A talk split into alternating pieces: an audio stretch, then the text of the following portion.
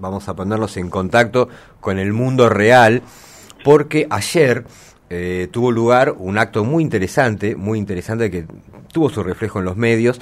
Por ahí no tuvo todo el impacto que uno hubiera querido. Me estoy refiriendo a un tema que también hablamos, que es el, el aniversario de la Universidad de Buenos Aires. Y a propósito de esto, el profesor Jorge Ferronato, que además de profesor de historia es nada menos que el director del ciclo básico del CBC, tiene la enorme gentileza de atendernos para charlar un ratito con nosotros. Jorge, muy buenas tardes. Diego Uberman te saluda aquí en El Resaltador. Buenas tardes. Eh, un gusto, Diego. Bueno, eh, Jorge, 200 años de la Universidad de Buenos Aires, probablemente una de las instituciones que eh, pudo atravesar la entrada al siglo XXI conservando intacto su prestigio. Sí, en realidad ayer fue un día muy importante para la universidad porque hay pocos institutos, muy pocos en Argentina, que cumplan 200 años eh, de continuidad.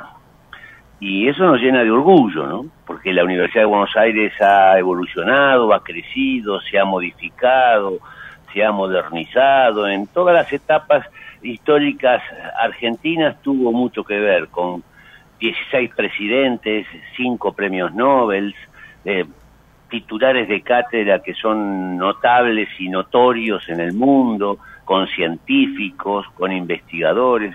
Eh, bueno, la Universidad de Buenos Aires está en movimiento y eh, a pesar de su edad, de su ancianidad, digamos, Estamos muy, muy conformes con el acto de ayer, fue muy importante, asistió el presidente, asistieron el jefe de gobierno, eh, que son egresados de la UBA, ¿no?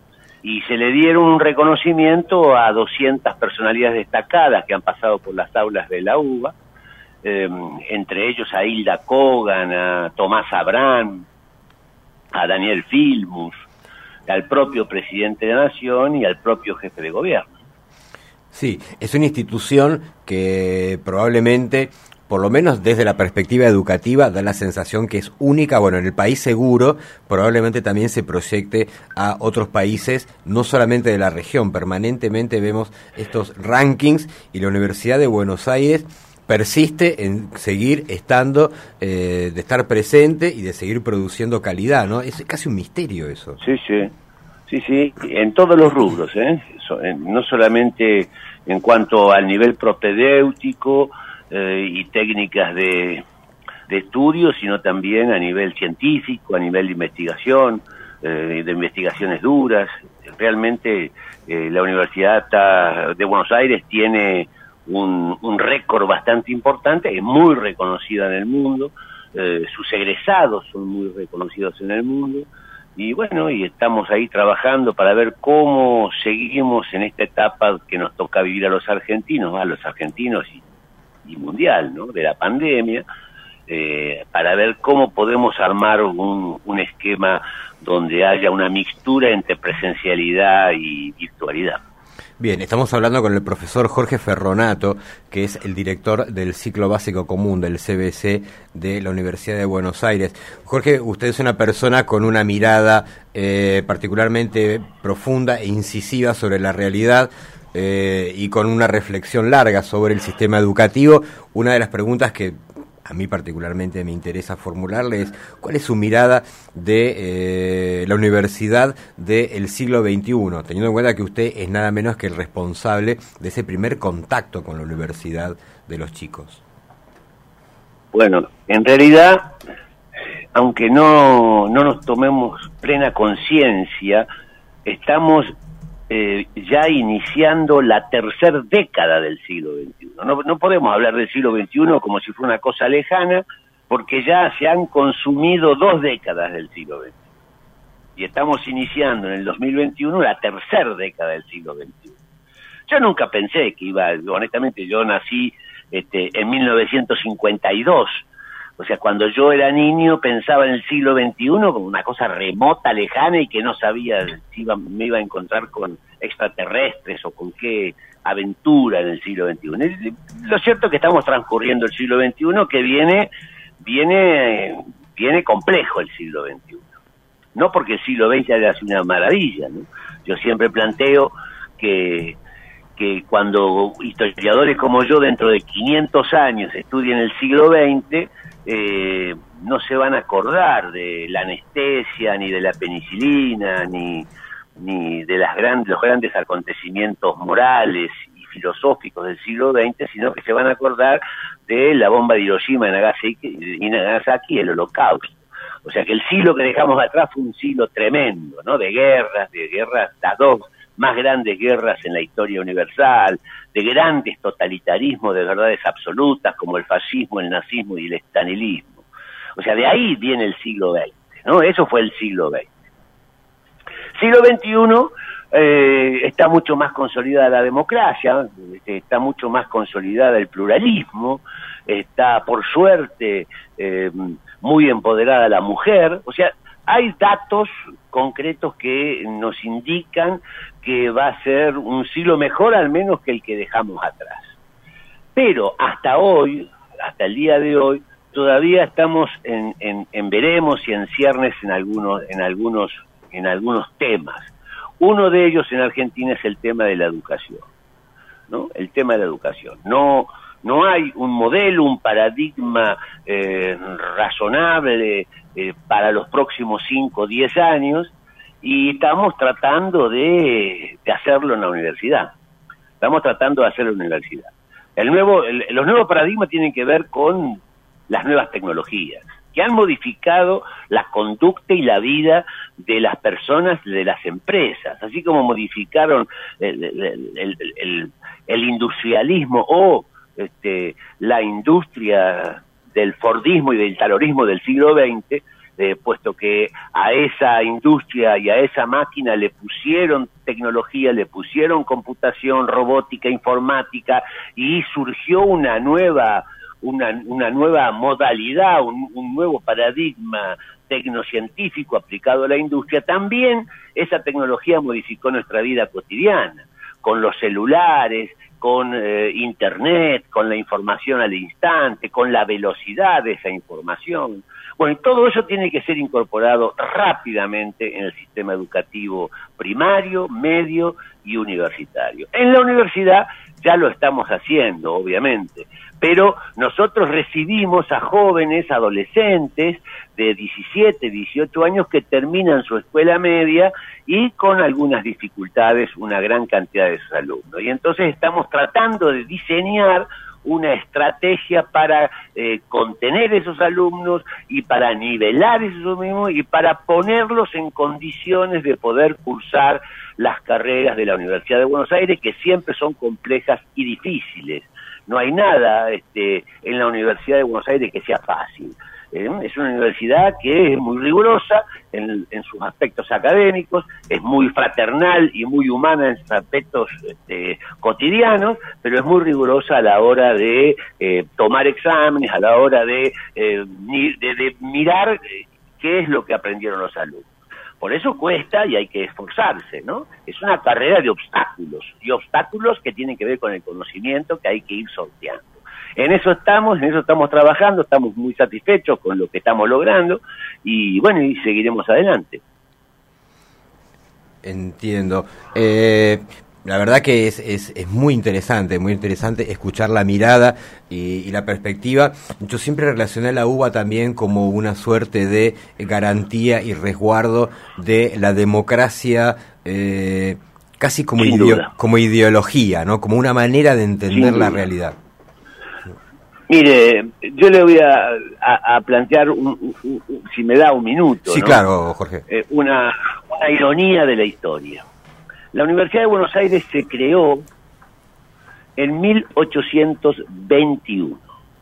Rápidamente, en 1820, luego de la batalla de Cepeda, donde vinieron los caudillos López y Ramírez, ambos federales, a Buenos Aires y depusieron el directorio, por un lado, y el viejo Congreso de Tucumán, que duraba todavía hasta el año 20, desde el año 16, el que declaró la independencia, también lo clausuraron. En esa anarquía, que fue el año donde murió el gran Belgrano, nuestro querido eh, general Belgrano, ese general improvisado que había, que había tenido que bailar siempre con la más fea, eh, y sin embargo lo hizo con un patriotismo y una heroicidad tremenda. Ese año que murió Belgrano, el año de los tres gobernadores en la provincia de Buenos Aires, el año de la batalla de Cepeda, donde Ramírez, López y Ramírez deponen el directorio y el Congreso de Tucumán, un año después de eso se crea la Universidad de Buenos Aires, en ese clima.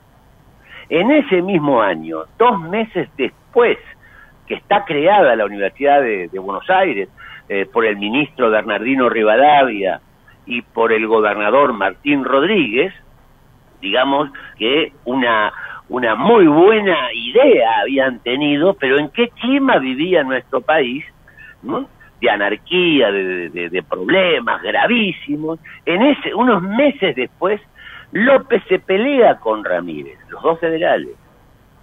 Ramírez invade Santa Fe, López lo vence, lo matan, le cortan la cabeza y López pone la cabeza, o le mandan la cabeza a López, y López pone la cabeza en una jaula de hierro y la cuelgan tres días en el eh, Cabildo de Santa Fe.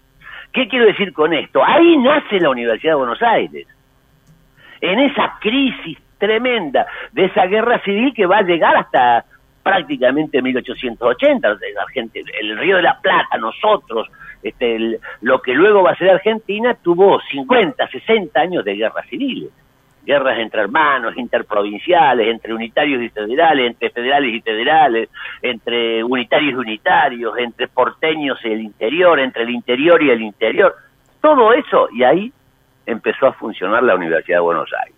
Empezó a funcionar la, Universidad de Buenos Aires y empezó a funcionar también una juventud, una juventud romántica, en, promediando la, la, la, década del, del 40 y del 50 eh, del siglo XIX, que fue la generación del 37 esa famosa generación que lideraba de alguna manera Esteban Echeverría, el joven Alberti, el propio eh, Sarmiento, eh, Marco Sastre, bueno, tantos personajes extraordinarios, esa juventud romántica y rebelde, muchos de ellos fueron a la Universidad de Buenos Aires.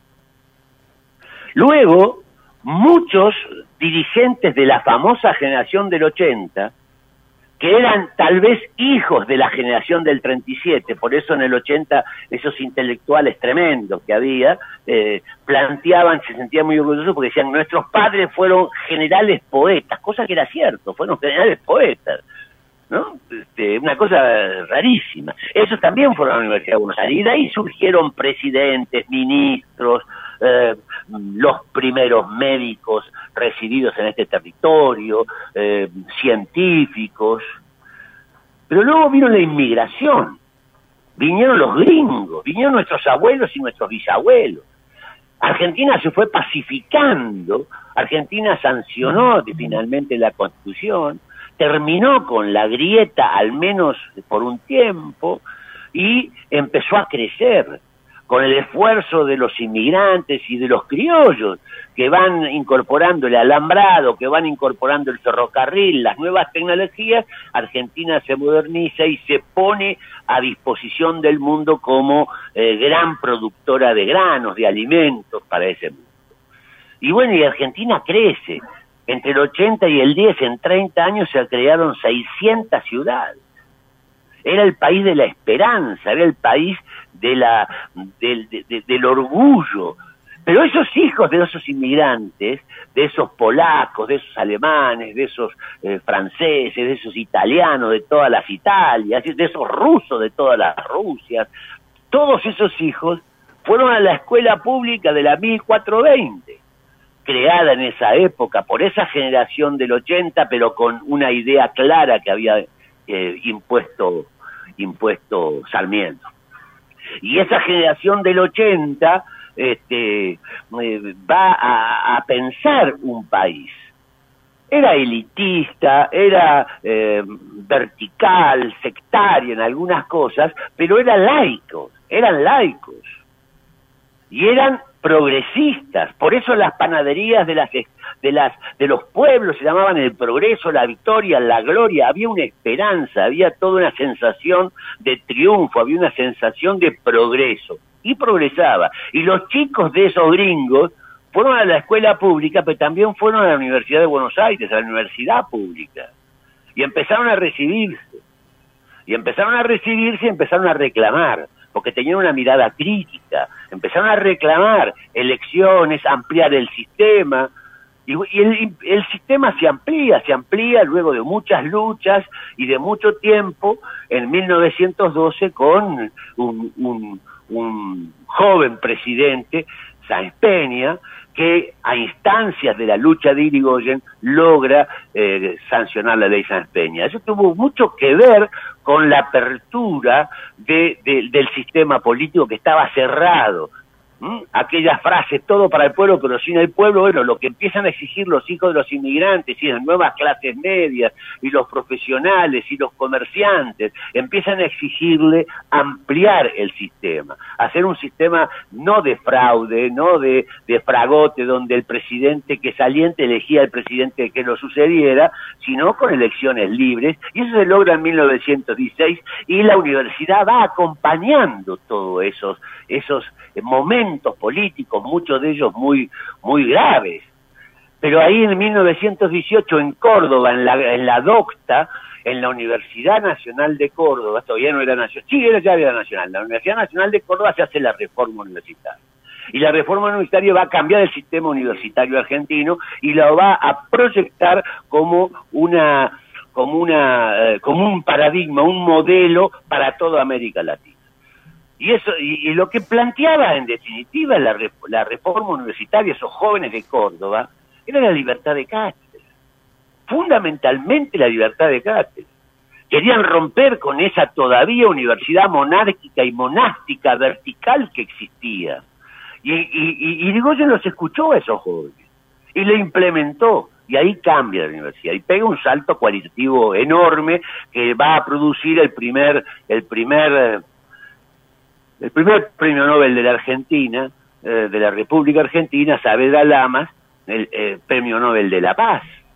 Obviamente un abogado egresado de la Universidad de Buenos Aires. Y ahí empiezan ya a, a, ver eh, ya institutos, hospitales, institutos de investigación, ciencia dura, y ya, ya empiezan a crearse todas las facultades que conocemos ya se había creado a principios del siglo, fines del siglo XIX, la Facultad de Filosofía y Letras, se había creado la Facultad de Ingeniería, tan importantes para el crecimiento, para el crecimiento eh, filosófico de la sociedad por un lado, pero también para el crecimiento económico este, eh, y productivo por el otro. Y, siempre la, la sociedad, perdón, la universidad acompañó este, al país, siempre lo acompañó, siempre lo auxilió, eh, sufrió los avatares propios que sufrimos todos los argentinos en los distintos golpes de Estado.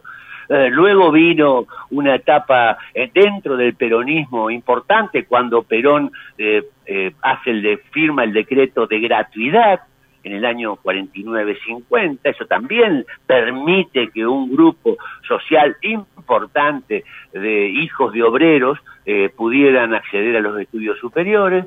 Y todo esto se derrumba de un día para el otro la noche de los bastones largos. Aquel infausto día eh, o noche eh, donde las huestes de Onganía entran en las facultades a, punta de, fusil y con eh, bastones empieza a golpearle a científicos, a, académicos, a alumnos, a profesores, a docentes, y bueno, y ahí termina me digas que se cortó. E-, ese bullicio académico, filosófico, eh, portentoso que arrastraba la Universidad de Buenos Aires, que tenía en sí la Universidad de Buenos Aires, y se pierden cátedras enteras, eh, muchos se van, eh, del país, no vuelven más, a otros regresan. Luego atravesamos la etapa que atravesó la Argentina también en crisis en la década del 70, con hechos de violencia, y la universidad trató por todos los medios de eh, que no haya, este, no sea el foco de la violencia. Y trató por todos los medios de comprender el fenómeno democrático y hacer comprender a los alumnos del fenómeno democrático. Y en el 83, luego vino la época del horror y en el 83 renació la esperanza de los argentinos por la libertad. por la libertad. Terminábamos con el flagelo de los desaparecidos, la muerte, la tortura, eh, todo ese horror que se vivió entre 1976 y 1983. 83 fue la esperanza. 83 fue el, un bálsamo extraordinario al alma de los argentinos con el triunfo de Alfonsín, que claramente fue el padre de la reinstauración de un sistema democrático que por suerte perdura hasta hoy, que por suerte perdura hasta hoy. Y bueno, y ese andar la universidad lo supo hacer con mucha hidalguía. Y ahí en el, en el 83, 84, 85, esa libertad que impregnaba las calles y el espíritu de los argentinos está eh, eh, impregnando las aulas de la universidad. Y ahí empieza a formarse la Facultad de Ciencias Sociales, ahí se hace, eh, se termina con el, con el curso arbitrario de ingreso, donde en 45 minutos un alumno tiene que este, exponer eh, por escrito en, un sistema muy arbitrario, si tiene conocimiento o no tiene conocimiento, era tan arbitrario que solamente entraba el 20% de los alumnos, y ahí se termina con ese flagelo porque este, se crea el ciclo básico común en la UBA, que significa es un año, que es el primer año de las carreras, el primer ciclo de las carreras, donde los alumnos eh, incorporan el lenguaje académico y el lenguaje científico, que no lo traen del secundario, y también incorpora conocimientos que así se originó la pregunta, yo le hice un poco larga, se, eh, se origina el pensamiento crítico, el pensamiento histórico, eh, el pensamiento democrático, el pensamiento plural, se empieza a, analizar en la universidad y se le da una, un contenido cívico y moral desde el punto de vista del republicanismo puro al, al alumnado. Y ahí vamos ahí vamos construyendo y ahora, bueno, luego se fueron agregando premios Nobel, son cinco en total, y se fueron agregando eh, escuelas medias, la universidad históricamente eh, tenía... Eh, bajo su ala al Colegio Nacional Buenos Aires y al Carlos Pellegrini, pero luego en la gestión Barbieri se, se creó el Colegio Industrial Tecnológico en Lugano, la primera experiencia universitaria que se hace en esa zona, en la zona del sur profundo de la ciudad. Se creó una escuela de agronomía en la Facultad de Agronomía y Veterinaria. Se creó otra escuela secundaria técnica en Escobar.